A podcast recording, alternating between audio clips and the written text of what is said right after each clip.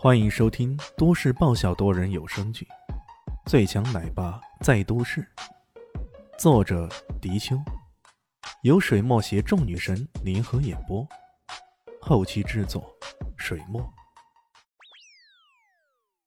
第七十五集，夏绿蒂拉着他，语气中带着无限的暧昧。这个开放的外国妞，李炫无语了。片刻后，摆出一副无比正经的状态。我对小姑娘没多大兴趣，呃，等你长大再说吧。哇哦，堂堂的死神大人原来是御姐控，哈哈，我明白了。李炫好说歹说，才将夏绿蒂给劝回酒店去了。这小妞真的疯起来，还真的不知道如何是好呢。连法兰克国王都对他的宝贝女儿没辙，李炫还能怎么办呢？这段日子是不是该出去旅游一趟什么的，避一避也好。堂堂的死神大人竟然想到了盾的方法来逃避那可怕的小妞，这还真的是从未遇到过。回到别墅，小立新竟然还没有睡，他皱着眉头，拖着下巴，在电脑上查看着什么。喂，都十二点了，你这是在修仙吗？李迅有些奇怪呀。肖立新白了他一眼：“呸！你才修仙，你全家都修仙。那也不错了，神仙之家嘛。”李炫脸皮厚得很，耸了耸肩，一副无所谓的样子。肖立新没有理他，继续在翻查着网上的资料。哎，今儿是双十一吗？你在找什么廉价商品啊？李炫觉得有些奇怪，看到肖立新。都是在查看某宝的商品。你好烦啊！别来烦着我。肖立新像是赶苍蝇一样把他赶走。不过李炫就偏偏拥有狗皮膏药的属性，你越是赶他，他就越不走。这不，他反而坐了过来。哟，给闺蜜送什么生日礼物最好？你还真的内事不决问度娘啊！李炫大惊小怪的喊起来。去，别在这里捣乱了。肖立新没想到这人如此八卦，偏偏又赶也赶不跑。你哪个闺蜜啊？是静静吗？李炫瞪大了双眼，带着十二姐的八卦心态问道。这时候，别墅的门打开了，乔小萌走了进来，好奇的问道：“咦，林夕姐，你怎么还不睡啊？”肖立新手忙脚乱的把网页给关掉，故作没事的样子说。嗯，是啊，今晚还要背台词呢。李炫忍不住看了他一眼，然后坏笑道：“嘿嘿，哎呀，我在跟你们林夕姐在谈心事呢。你看，谈的多有默契啊！我想啊，我们俩很快就会成为无话不说的亲密情侣了。”乔小萌一脸惊讶的看着肖林夕，肖林夕又差点要暴走了。这个家伙怎么脸皮那么厚？谁跟你是亲密情侣？亲你个头啊！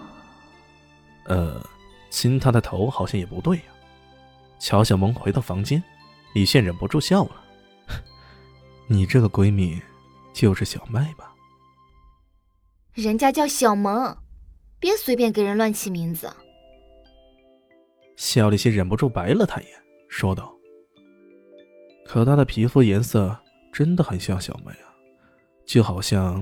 我们把皮肤黑的人喊成大黑呀，这名字正好符合他呀。